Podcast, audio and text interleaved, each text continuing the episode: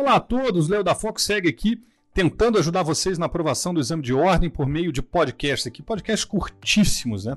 Mas vamos lá, vamos em frente agora com uma questão de direito do trabalho.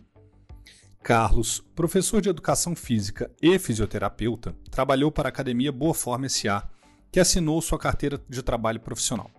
Cumpria a jornada de segunda a sexta-feira, das 7 às 16, com uma hora de intervalo para almoço.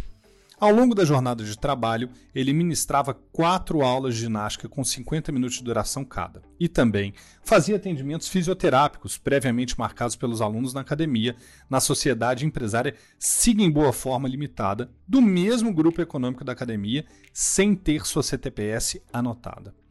Dispensado, Carlos pretende ajuizar a ação trabalhista. Diante disso, em relação ao vínculo de emprego de Carlos, assinale a, a afirmativa correta. A. O caso gera duplicidade de contratos de emprego, sendo as empresas responsáveis solidárias dos débitos trabalhistas. B. O caso gera duplicidade de contratos de emprego, sendo as empresas responsáveis subsidiárias dos débitos trabalhistas. C o caso gera duplicidade de contratos de emprego, cada empresa com a sua responsabilidade. Ou D. O caso não gera coexistência de mais de um contrato de trabalho. Vamos lá?